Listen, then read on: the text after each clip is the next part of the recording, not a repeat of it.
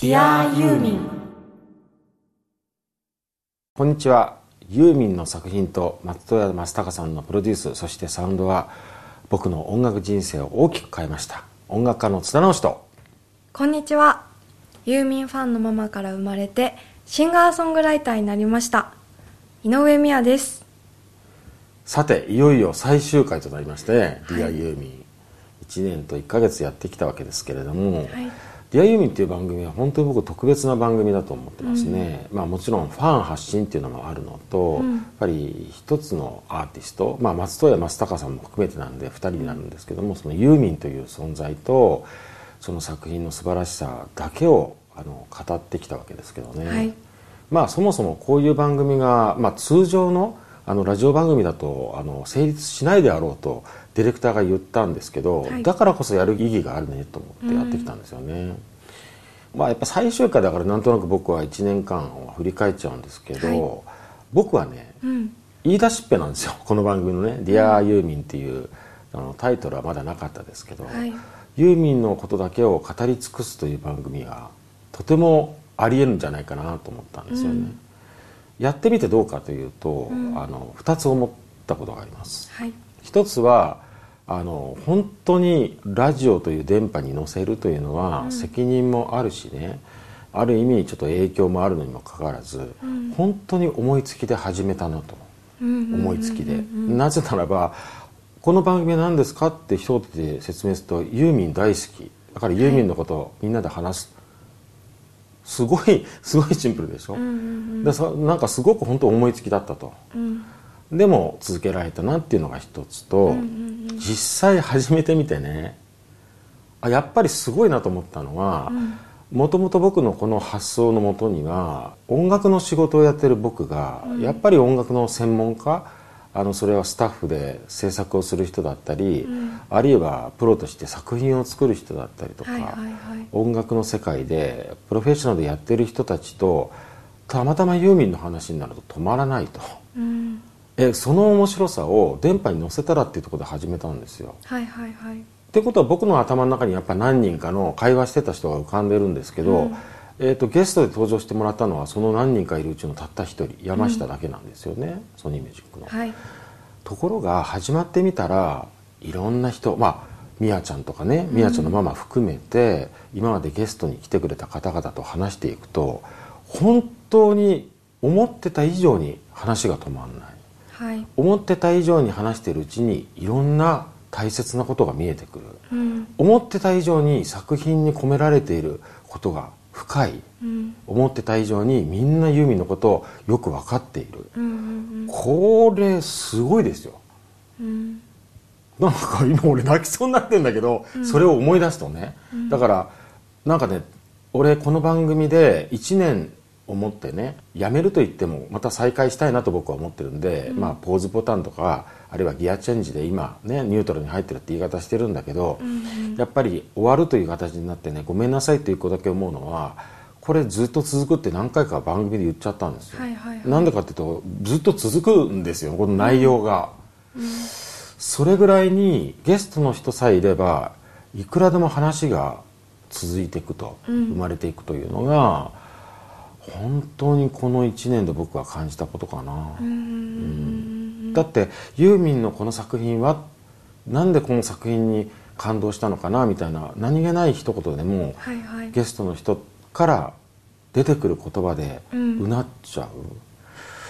ああこれはもう要するにずっと続けたいしずっと続けようなんて言ってたのは、うん。僕はなんかそういう話を多分聞きたいんだと思う。いろんな人からね、うんそんな1年だったかな僕はね。うん。うん。うんまあよくしかし泣いたね。そうですね。うん。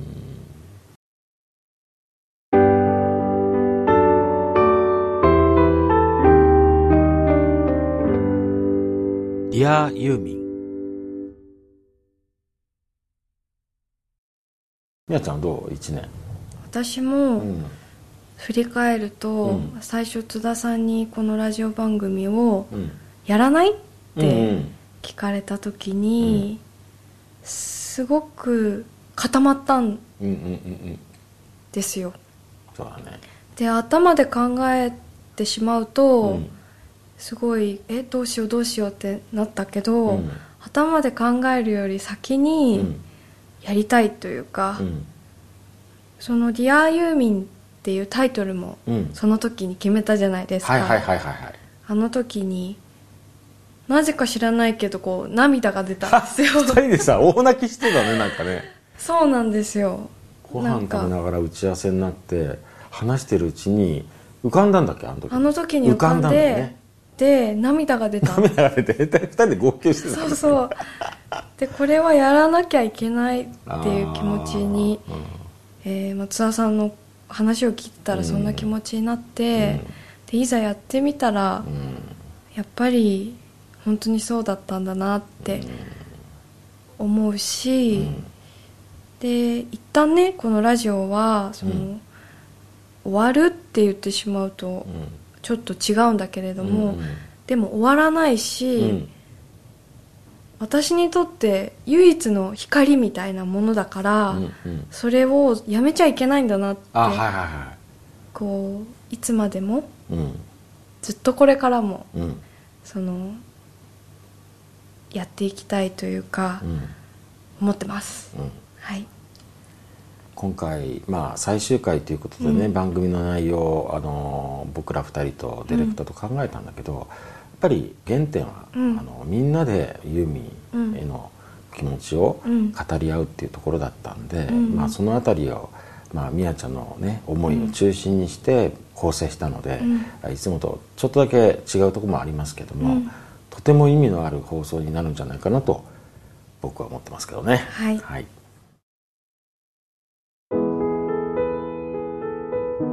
ディアユーミン私とユーミンとの出会いはいとこのお姉ちゃんの家に遊びに行った時でした。初めて耳にした曲は中央フリーウェイ。それは自然に空間に流れ自分の中に入ってきていました。忘れていた甘く切ない気持ちを呼び起こしてくれる。ユーミンは私にとってなくてはならない心の栄養です。名希望。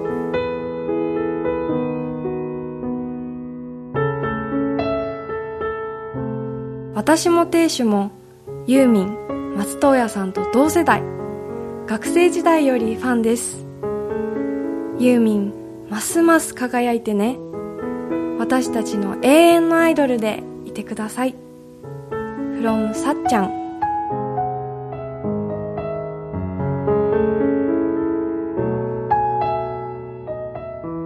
初めてユーミンの歌を聴いたのは飛行機雲です。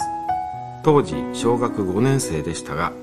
4年年上の兄が買ってきたアルバムを聴かせてもらい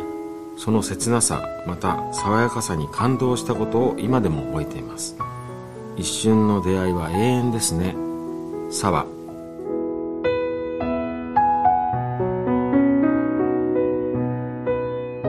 笑っていたあの時悲しかったあの時いつもユーミンの曲が流れていました。From Mid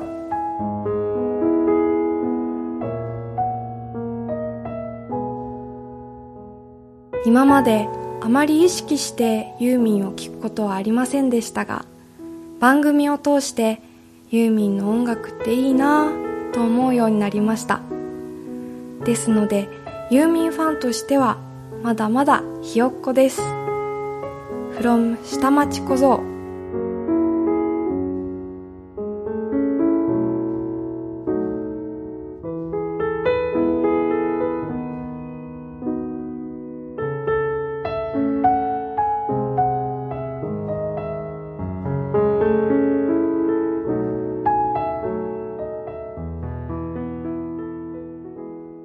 まあ、ゲストの人っていうのはゲストであるんだけど、俺はね宮と会話してる中で、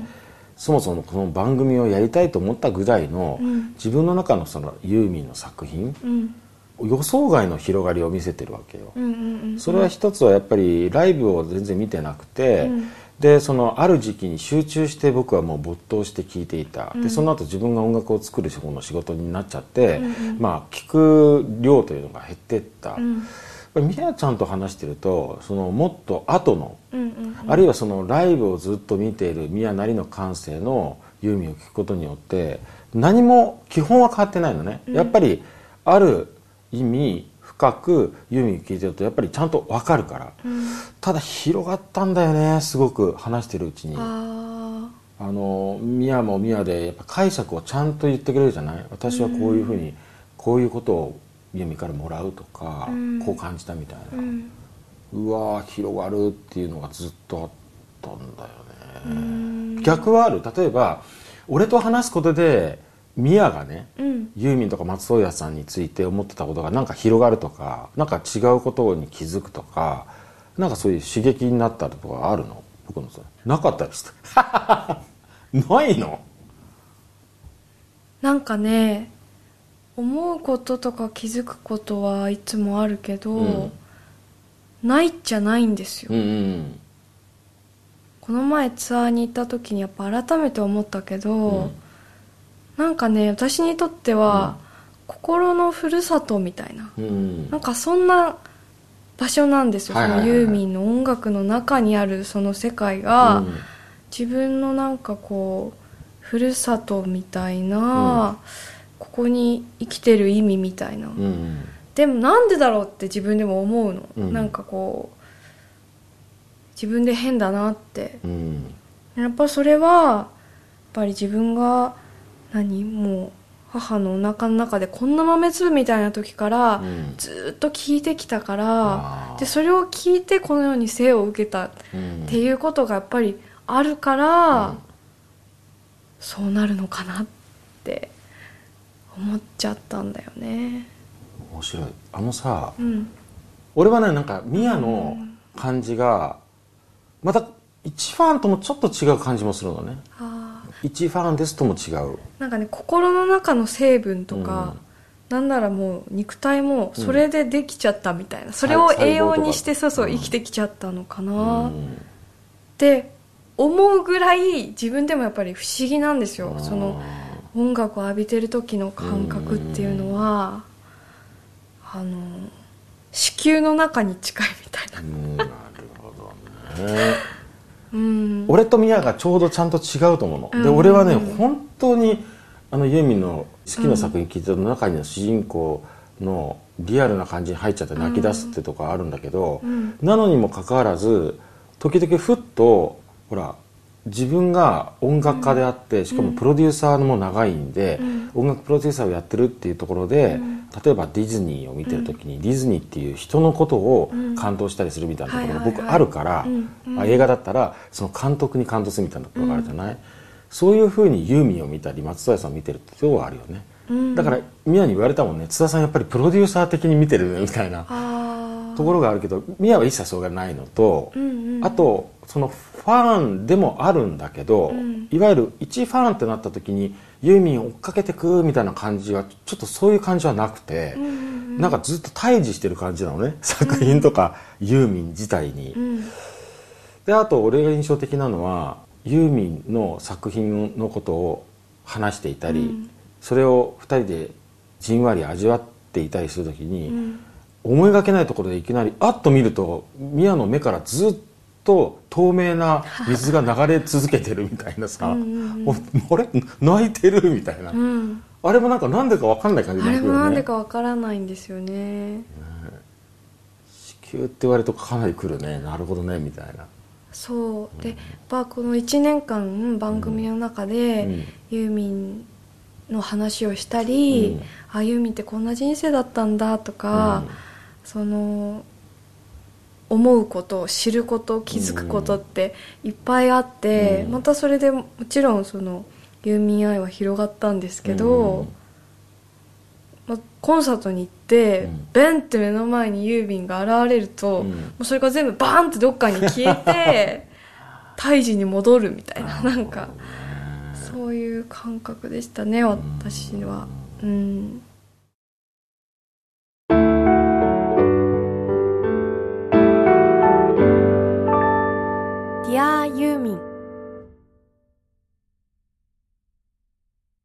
これは多分ずっと前から思ってるんだけど、うん。番組を通してなんかその思いを強くしたのが一個あって、これは僕がファンとしてでも、音楽家としてもあるいは音楽プロデューサーとしてもどんな角度でも変わらないんだけど、揺るぎないのよ。そのユーミンと松任谷さんっていうのが、あの作品も存在も揺るぎないのね、その揺るぎなさがすごく俺にとっては大切なの。多分揺るぎなさが僕にとって宝物なのね、はいはいはい、それは海外でいうとポール・マッカートニーっていう人が揺るぎないとかもともとビートルズっていう存在が揺るぎないとか、スティービー・アンダーが揺るぎないのと一緒で、うん、それはその人の本人のことじゃなくて僕ら受ける側からするともう揺るぎないわけ、うん、それって大事なのよ。なんかいてくれるといてくれるだけでありがとうなのね。本当にそうですね。それは俺にとってすごい大事で大概俺はその今まで号泣してるのは実は全部それなのよ。この間宇宙図書館見た直後の号泣もあの特定の作品をね聞いた後で僕この曲好きでって言った瞬間泣き出すのも、うん、そのね本当に揺るぎない感じ、うん、これはなんでまあ音楽が好きだからっていうのはあるね、うん、音楽が好きだからまあ、こういう表現よくないんだけどそのユーミンに限らずね、うん、僕が大好きな音楽を聴いてる時にはその音楽が僕にとって神なのね、うん。うんうん、あの神のような存在なの、うん、浴びてるその曲がね、うん、その音がね、でそれが神って揺るぎないから安心できるわけで、それがこう動いたり不安定だと辛いわけですよ、でもどうしても音楽をいっぱい聴いてると新しい何らかの音があの封を開けて聞きましたっていう時に、最初すごいいいなと思ってるのに不安定になってちょっとショックだったりとかあるから、うん、常に揺るぎないっていうのはねすごい安心感。で音楽が好きで音楽を愛して音楽の人生だとユーミン松任谷さんの存在がいてくれると安心できるわけなんか、うん、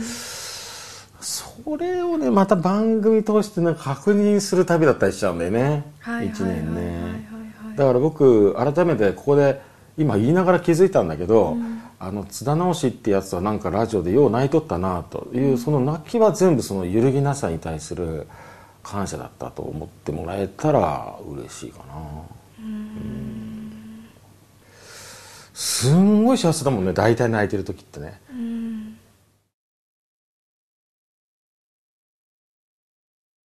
ディアユーミンが終わってしまうということで、はい、えー、残念っていう声があったりしたところで、うん、やっぱりいやそりゃそうだよと、うん、っていうのは急転直下やっぱりこれはね続けられないねってなったわけだから、うん、僕ら二人もえやっぱり続けたいのにどうしようみたいなところがあった、うん、なんとか考えた結果新しいアイディアを考えて、それを今までちゃんとお伝えしていきました、それを実行するのがいよいよ迫っていてですね、はい、これを聞いてる皆さんからするとその次の週からですね、いよいよ僕らが本当に新たに、あのウェブという場所にこの「ディアユーミンの魂を移すことになるんだけど、また今まで発表してきたこうやりますよってことのねあの第何弾か分かんないけど、うんうんうん、今日ちょっと僕はアイデアがあるのでね聞いていただきたいなと思うんですよね。これ何かというと、うん、やっぱりその僕らが2人で会話してるっていうのがこのラジオのね、一つのやっぱりなんかポイントでもあるんで、うん、僕らもこれからそのウェブの DIU にこうテキスト投稿しますよだけじゃなんか違うなと思ってて、うん、2人の会話も時々お届けしたいなと思ってるんですよ。はいはいはい、で何について喋るのかっていうのをいろいろ考えたんだけど、うん、あの分かったんです、うん、これはまあ僕のアイデアなんだけどそれは何かっていうと,、えーと、1年やってきた「Dear ユーミンっていうのはアーカイブがちゃんと残ってると。うんそのアーカイブって何かっていうと結局その権利の関係で、うん、えー、ラジオでオンエアしてるものに関してはユーミンの楽曲ってちゃんと聴けるんだけど、うん、アーカイブではその楽曲は残せないんですよね、うんうん、だけど僕らの会話の部分だけはちゃんと聴けるように保存してあると。それがアーカイブって意味なんで、はい、まあ、今でも聴けるわけですよ。僕その今まで会話してきたことっていうのは僕ら2人じゃなくてユーミンあるいは松任谷正隆さんについて語ってるわけじゃない、うん、思いをねでゲストの人はゲストの人にとってのユーミンを語ってくれたわけで、僕らにとってすごい大切な記録で、うん、なんか僕はねあのなんかこう作品だと思ってるのね、いわばね。だからそれすごく大切にとってあって、うん、えー、アーカイブを聞いてくださる皆さんも結構数が多いっていうのをディレクターが聞いて嬉しいんだけど、うん、そのアーカイブをまたちゃんと聞きたいんですよ僕ら2人で、順番に聞いていくの。ほぼリアルタイムでね、でそれをただ振り返るんじゃなくてそれを今今のね1年経った僕らが聞いていくと、要するに1年追っかけていくわけです、そうするとまた今なんか発見があったりそれについて、あそういえばこの時にこう言ってたけどうまく伝わってないとかあるんじゃないかなと思って、アーカイブを振り返りながら僕ら2人で会話するっていうのを、また1年ディレイでお届けしようと思うんですよ。ねだからそうするとなんかそのある種、まあ、ラジオ番組ではないけれど、うん、ウェブ上で僕ら2人の、また今の感覚今のなんか意識で1年前の放送について喋っていくと、いうことでなんか有意義な内容なんじゃないかなと思って。面白いですよね。いいでしょこれって、うん、まあその長さはね今までのラジオ番組のような長さっていうのは多分無理があると思うんで、短くなるとは思うんだけどそういうふうにで皆皆さんとも会話も続くんですよある意味ね、今のリアルタイムで皆さんが何か投稿してくれたものについても語ることもあると思うんでね、はいはいはい、そういう内容にしていくことによって、うん、ラジオ番組スマイル FM から発信されるというか放送されるものではないけれど、うん、えー、ディアユミンっていう気持ちとみんなとずっと語っていくっていうのは続けていけるんじゃないかなと思っています、はい、これが最終回と言っても続いていくという僕からのあのアイデアであり僕とミヤと2人からの皆さんへのメッセージでもあるわけなんですけどね。はい、はい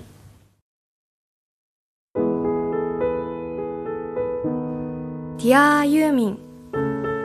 私の人生58年の中でユーミンソングは私に優しく両親のように温かい友達のように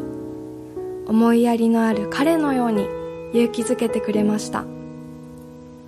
これからも体調にくれぐれもユーミン気をつけてご自愛くださいませ。私にとってかけがえのないユーミン from 島より。ファッションも新しいことに挑戦していくかっこいいユーミンはずっと私の憧れの女性です。死ぬまで歌うと言ってくれたユーミン。これからも健康に気をつけてステージに立ち続けていてください。のんちゃん。幅広い層の人たちから愛されているユーミンは日本を代表するアーティストの一人であり貴重な存在だと思います。コンサートに行ったことがないのでそれが目標の一つです。今まで名曲の数々を聴かせてもらってありがとうございます。これからも体に気をつけてファンの人たちのために末永く活動を続けていってほしいです。藤代。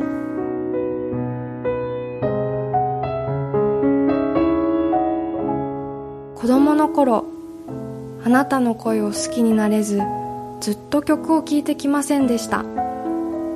しかしこのラジオ番組がきっかけになり毎週ラジオでいろいろなエピソードとともに聞くようになり生活の中で起こるさまざまなことがあるたびにぴったりとくる曲が必ずありました。そんな曲を聴いて元気をもらっています。これからもきっとそうだと思います。From ゆきえ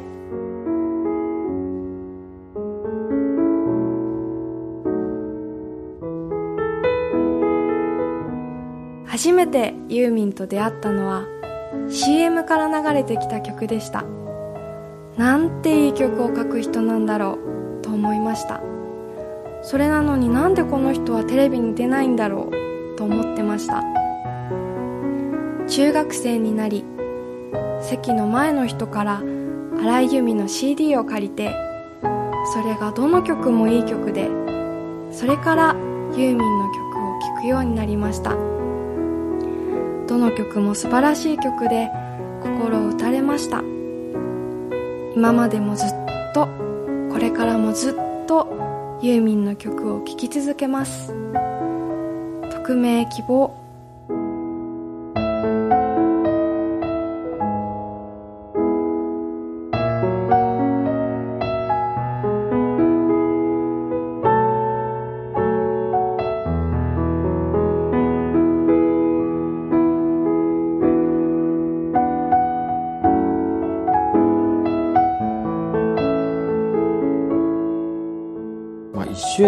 記念してやったイベントの時に、はい、みやちゃんがすごくいいアイディアを持っていたなと、でそれ実際にまあ声をいただいたわけでね、ものをね。でそれをやっぱり最後このタイミングでお伝えするのはいいかなっていうことになったんだけどあれそうなんですよ。あれはどういう気持ちで？うんとずっと前からやってみたかったことだったんですよ、これは。でいつもそのラジオを私たち2人でやって、でまあ、ゲストの方とかも来てくださっていて、でもなんか私たちだけの話じゃなくて、まあ、ゲストさんが来るたびにまあ感動していたし、やっぱりこうこの「ディアユーミンっていうコンセプトをもっとこう分かりやすく形にしてみたいっていうのが一つと、こうもっともっとその愛を広げていきたいなって思ってたんですよ、それで1周年の時に、あのお手紙と、あと皆さんの「えー、 Dear ユーミン」の声をいただいたので、私たちとでみんなのそのユーミンへの愛を、一つの作品のようにはいはいはいいいね。作品のようにね。はいしたいと思って、今回、うん。ってみようということになりました、うん、そうだね、今回しかチャンスはないよ。そうですね。ね、親愛なるユーミンへっていう意味だもんね、はい、リアユーミンってね、本当に何人もの方から親愛なるユーミンへというメッセージを頂いているので、収録前期でも話しましたけど、多分私にとってもファンの人にとっても、ユーミンの音楽への思いっていうのはものすごく大切な宝物でもあり、光でもあるから、うん、これからもずっとずっと永遠にこう大切に大切にしていきたいっていう思いがあって、うん、でこれからも大切にできるように、願いを込めてこういう作品にしてみました。うん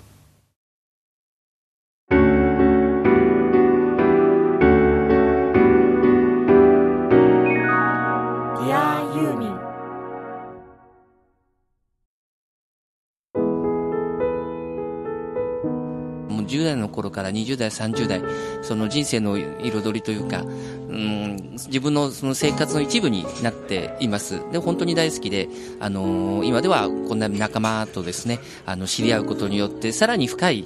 遊民人生が今、あのー、本当に花開いたように嬉しく思っています。これからもどうぞよろしくお願いいたします。えー、朝倉と申します。あの、私、中学生の時に隣の二つ上のお姉さんが家から聴いてた曲が流れてきて、それがユーミンのベルベットイースターで、その時にもう衝撃を受けて以来、えー、約40年超えちゃったかなずっとユーミンファンでいて、あの時の衝撃は未だにあの鮮明に残っているので、えー、これをずっと私は胸に抱きながらユーミンファンを続けていきます。これからも頑張ってください。さゆりでした。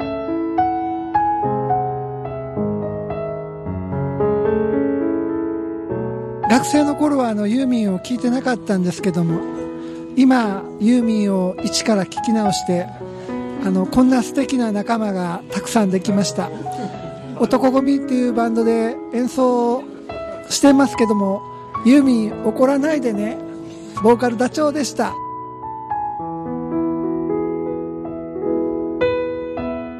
僕の夢は僕のピアノでユーミンが1曲だけでも歌ってくれたらいいなみたいなね、ちょっと思っちゃってるんですけど、あの、苗場でも毎年手挙げてますので、いつか当ててください。よろしくお願いします。白ムックでした。まあ、女性としてやっぱりかっこいいんですね。ミュージシャンとしてもそうですし、まあ、あの、おしゃれ番長としてもそうですし、本当にかっこいい。で、追っかけるだけじゃなくて、目標とさせていただきたいと思います。本当にこんなに、あの、ユミに知り合えて、楽しい人生だと思います。あ、ズラです。僕はあの、車の運転が好きなんですけど、ずっと乗ってる間にね、あの、ユーミンがいつも隣にいて、いつもかかってます。これからも頑張ってください。スカちゃんでした。ユーミンの歌は本当に大好きで荒井由実時代の歌も本当に好きで昔はあのよく大好きな曲を集めてマイベストユーミンっていうカセットテープを作って よく聴いてました。で今の曲もバラード系が好きかな、うんと、自分でもよくカラオケで歌ったりしています。でユーミンを通してあのトリビュートバンド男組とかコバルトブルーっていうのもありますね。応援していますしその仲間とあのいろいろお話できるのがとても楽しいです。これからもユーミン頑張ってください。まゆみでした。もう気がついたらそこにもうユーミンがいました。でユーミンを通していろんな経験させてもらいました。本当に普通では経験できないようなことを経験できました。で素敵な人たちとも出会えてもう一生ユーミンについていきます。キクちゃんでした。ライブに続き、えっ、と、3月のカナケンを楽しませていただきました。あの、来週のフォーラムも頑張っていきますので、応援してます。コンサート大好きです。頑張ってください。バイみちおでした。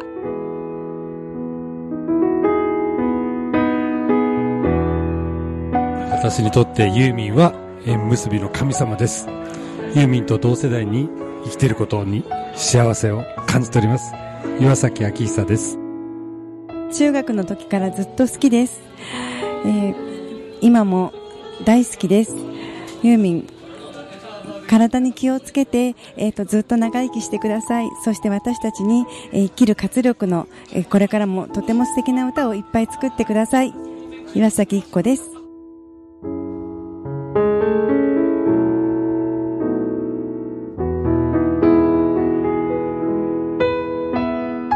ツアーがすごい好きで今回のすごく気に入ってて遠征も楽しくていろんな角度からこれから先もユーミンを見ていきたいです。あ野村和美です。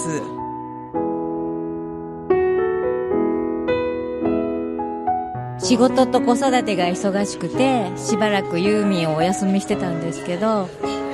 ここ3年ぐらいで復活して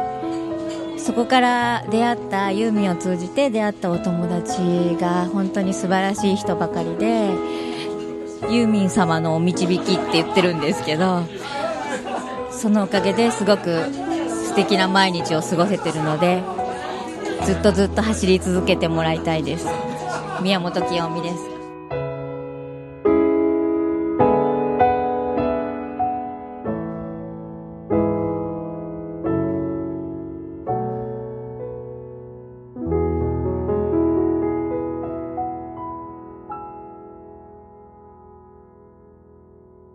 やって皆さんからの Dear ユーミンの思いをね、うん、なんか一つ一つをこう噛みしめると、うん、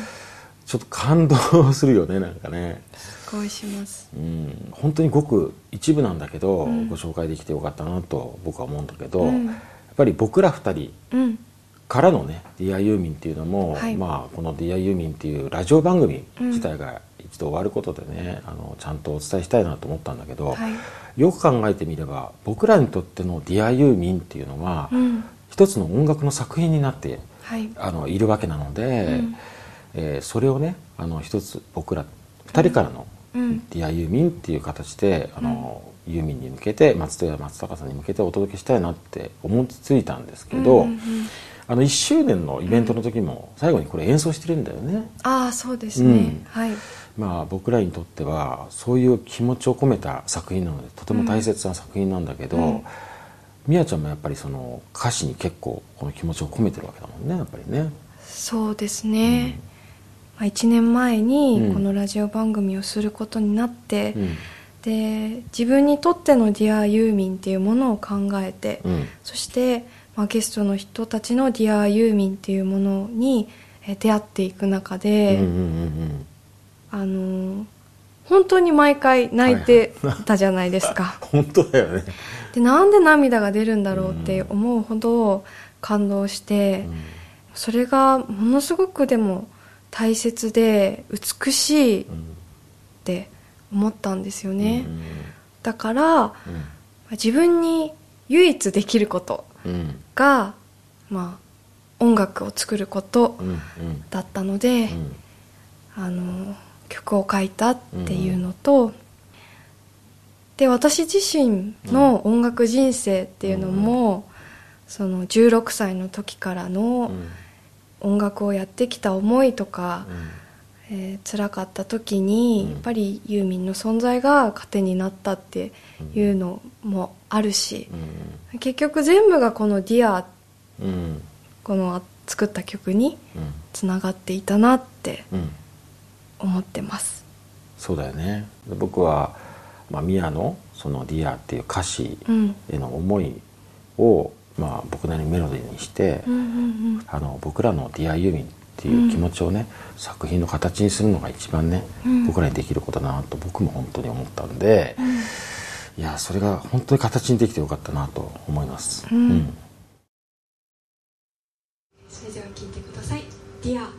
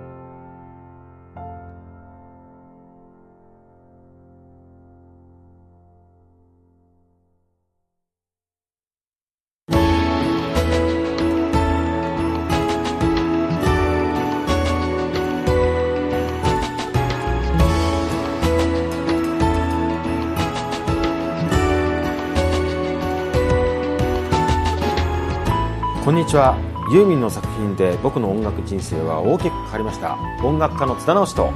こんにちは。ユーミンファンのママから生まれてシンガーソングライターになっちゃいました。井上美也です。1年1ヶ月「Dear ユーミンを聴いていただきどうもありがとうございました。このスマイル FM からオンエアするラジオ番組「Dear ユーミンは今日で終了となりますが。 Dear ユーミンはウェブに場所を移して今後も続けていきたいと思います。これからもどうぞよろしくお願いします。 Dear ユーミンこの番組はユーミンの熱狂的ファンもそこまでではないけど一応ファンという方でもユーミンを愛してやまないファンがファンのためにお送りする音楽番組です。パーソナリティはユーミンファンのあなたですこれからも世界中のユーミンが大好きな全ての人にせーのお届けします。